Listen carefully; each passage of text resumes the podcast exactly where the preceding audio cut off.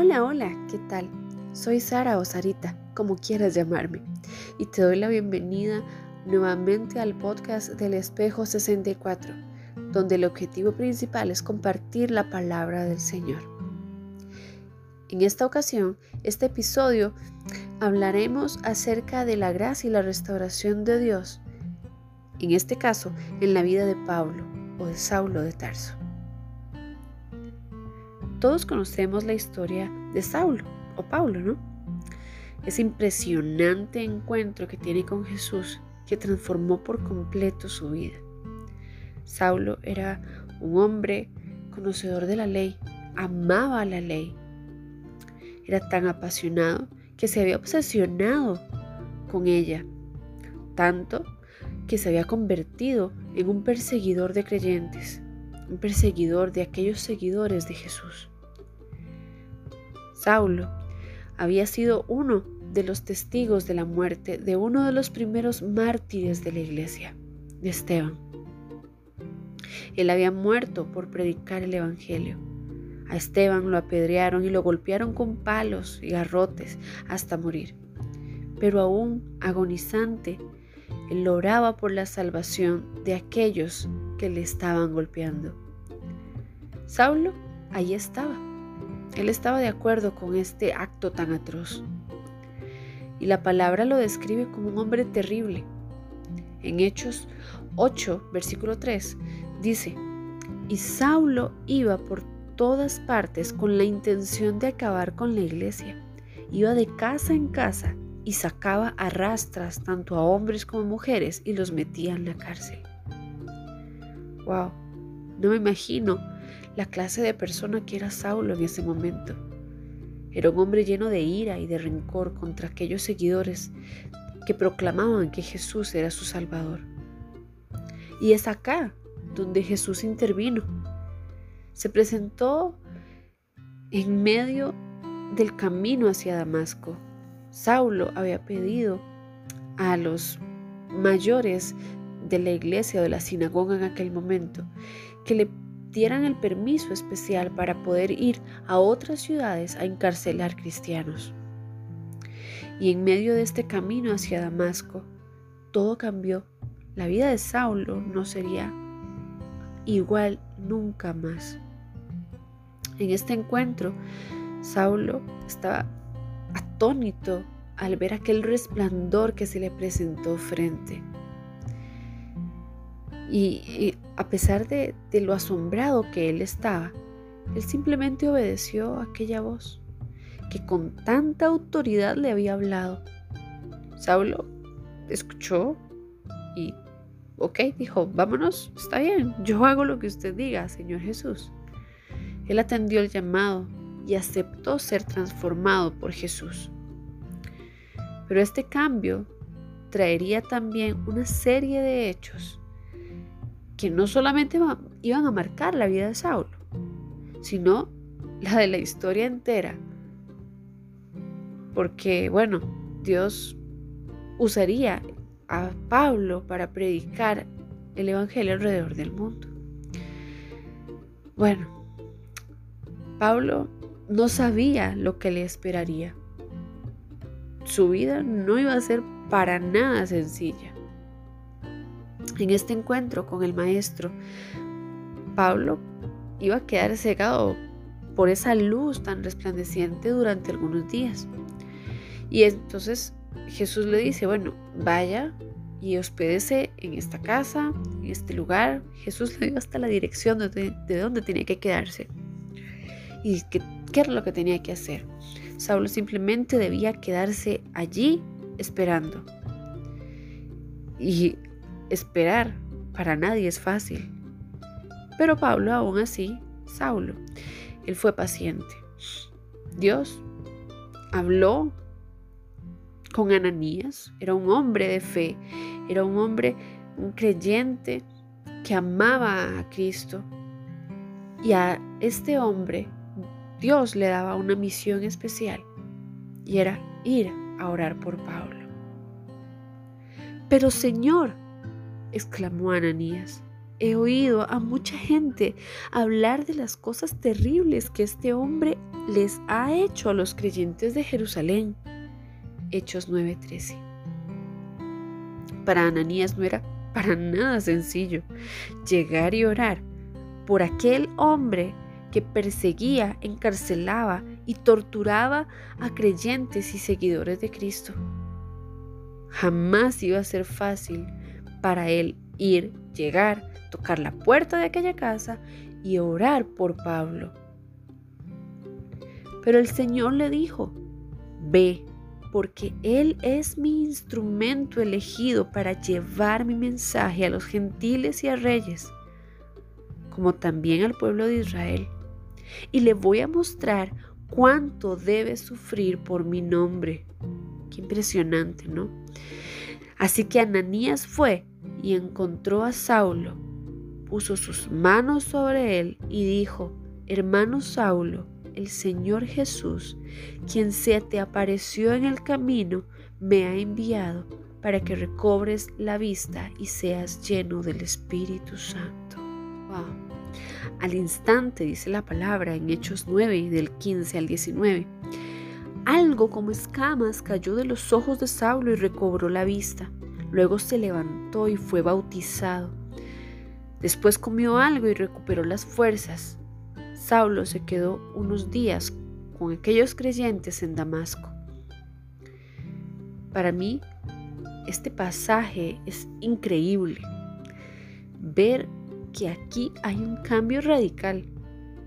Vemos cómo pasa de ser Saulo el perseguidor a Pablo el seguidor de Jesús. No hay un registro en la palabra, no tenemos algo claro de cómo es que se da ese cambio de nombre de Saulo a Pablo, pero vemos cómo su corazón está siendo transformado a un nuevo hombre, que ahora está al servicio de Cristo. Leo para ustedes Hechos 9 del 19 al 22. Dice, después comió algo y recuperó las fuerzas. Saulo se quedó unos días con los creyentes en Damasco y enseguida, ojo acá, enseguida comenzó a predicar acerca de Jesús en las sinagogas Pablo decía, Él es verdaderamente el Hijo de Dios. Todos los que oían quedaban asombrados. ¿No es este el mismo hombre que causó tantos estragos ante los seguidores de Jesús en Jerusalén? Ellos se preguntaban. ¿Y no llegó aquí para arrestarlos y llevarlos encadenados ante los sacerdotes principales? La predicación de Saulo se hacía cada vez más poderosa y los judíos de Damasco no podían refutar las pruebas de que Jesús de verdad era el Mesías. Es increíble ver la transformación tan radical que Dios iba haciendo en Pablo. Aquí me llama mucho la atención que dice que después de comer, enseguida comenzó a predicar. Este, este convencimiento, esta convicción que tenía Pablo, fue por medio de la transformación que Dios estaba haciendo en su corazón. Dice la palabra que él comienza a compartir con los demás su testimonio. Pero como todo, es común que el ser humano, cualquiera que sea, seas tú, sea yo, cualquier persona, es común ver que como nos criticamos unos a los otros, nos señalamos e incluso nos juzgamos. Y aquí no escapan los creyentes, aquí no escapa el cristiano, porque nosotros también lo hacemos.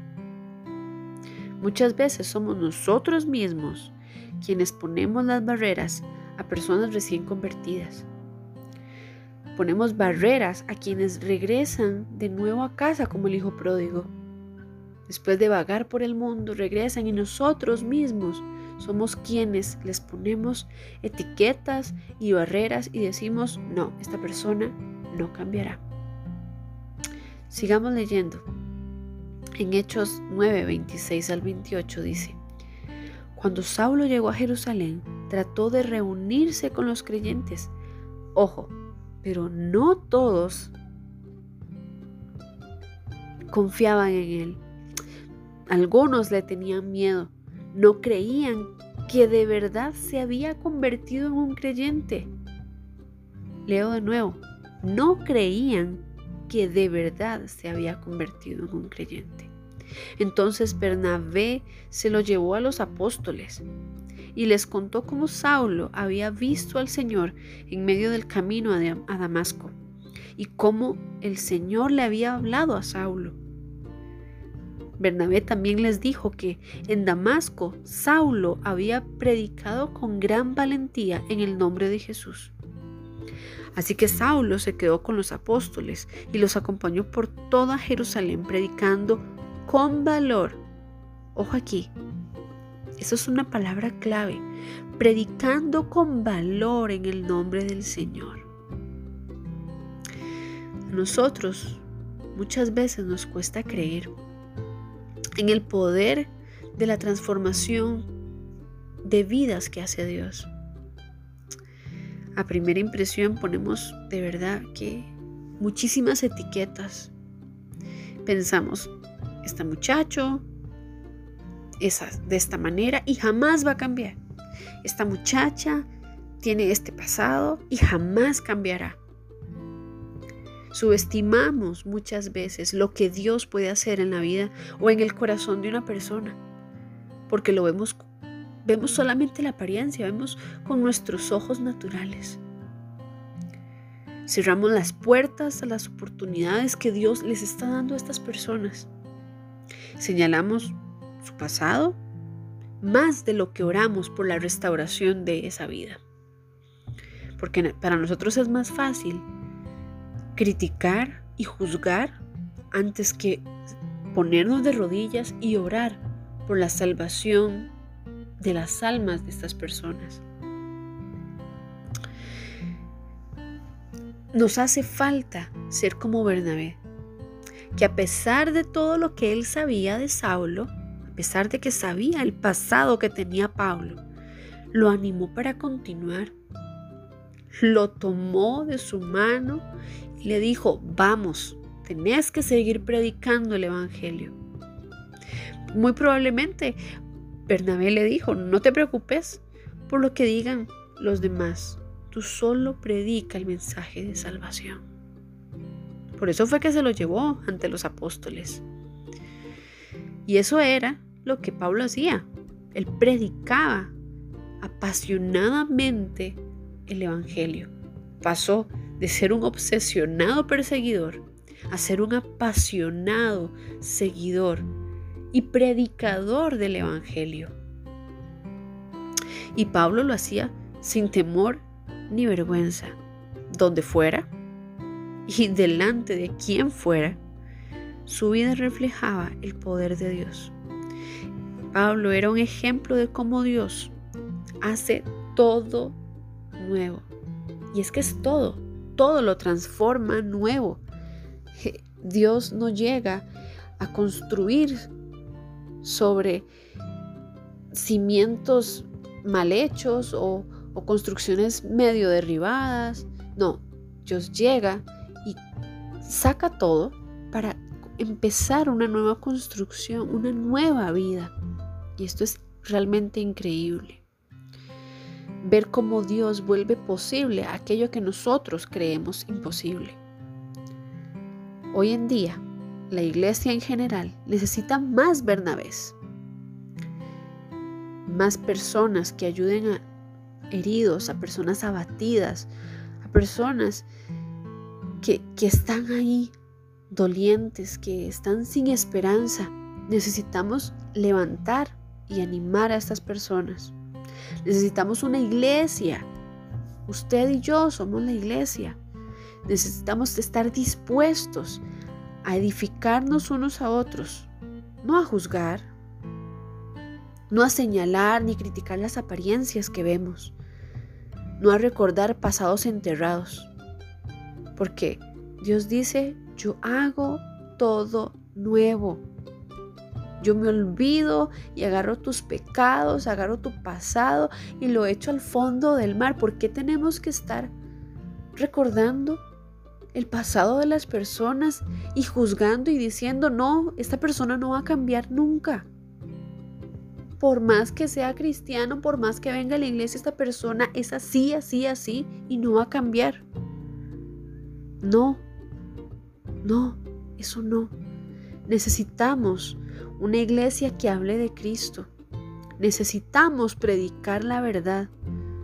Necesitamos caminar en amor y en compasión como Cristo nos enseñó. Necesitamos brindar esperanza al alma angustiada. Necesitamos llorar con los, con los que lloran. Necesitamos alegrarnos con los que se alegran. Necesitamos darle la gloria a Dios y reconocer que dependemos totalmente de Él. Nosotros necesitamos de Dios tanto como aquella persona lo necesita también. Dejemos de ver la paja del hermano.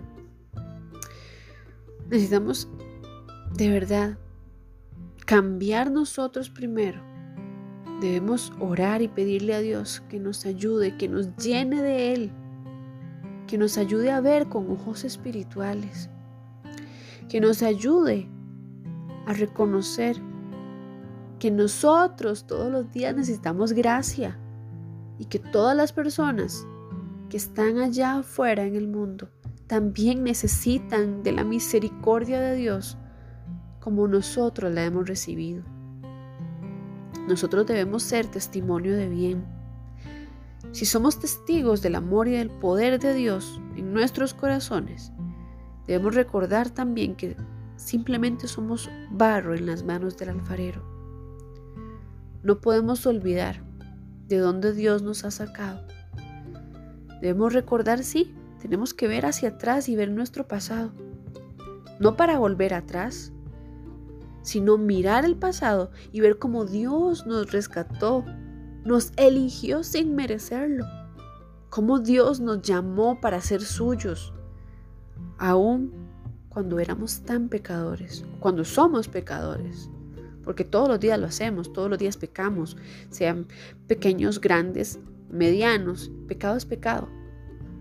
Y lo seguimos haciendo. Todos los días necesitamos la gracia de Dios. Todos los días necesitamos mirar la cruz y dar gracias por ese sacrificio que Jesús hizo por nosotros.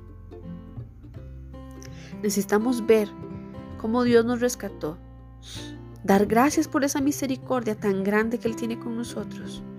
Y debemos orar para que esa misma gracia, ese mismo amor, esa misma misericordia que hemos recibido del Señor sea para con todas las personas que aún no le conocen y aquellos que le conocen pero se apartaron, ellos también necesitan de su gracia. Todos necesitamos ser restaurados y ser transformados por Jesús.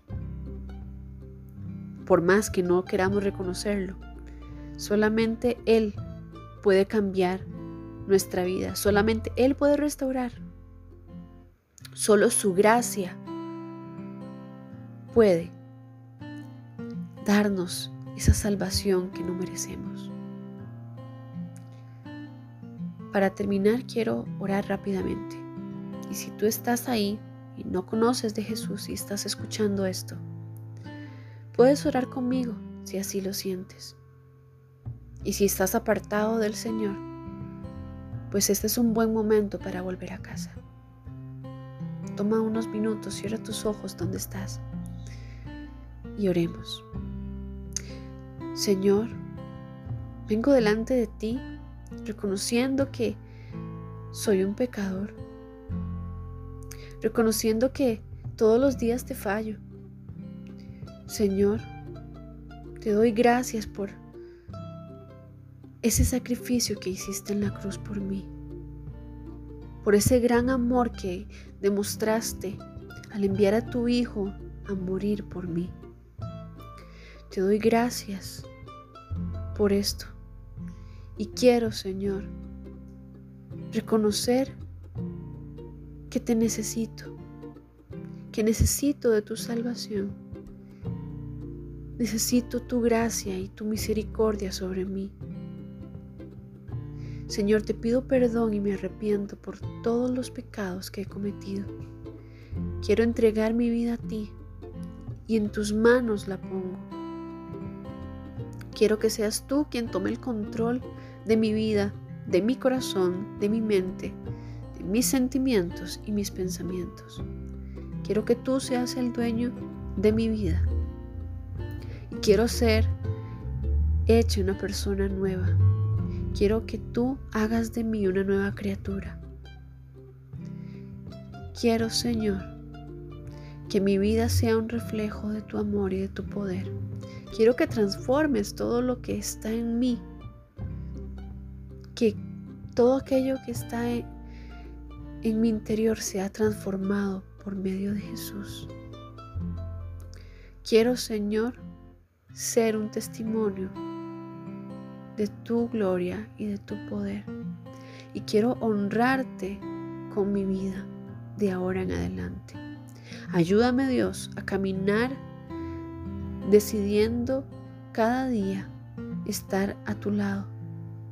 Ayúdame Dios a decidir cada día mirar a Jesús y rendirme ante la cruz. Te doy gracias, Señor, por tu perdón, por tu salvación. Y pongo mi vida en tus manos para que tú me moldes como una vasija nueva, porque soy barro en tus manos. En el nombre de Jesús. Amén. Gracias por acompañarme en este episodio. Gracias por quedarte y escuchar hasta acá. Nos vemos en el próximo episodio del Espejo 64. Bendiciones.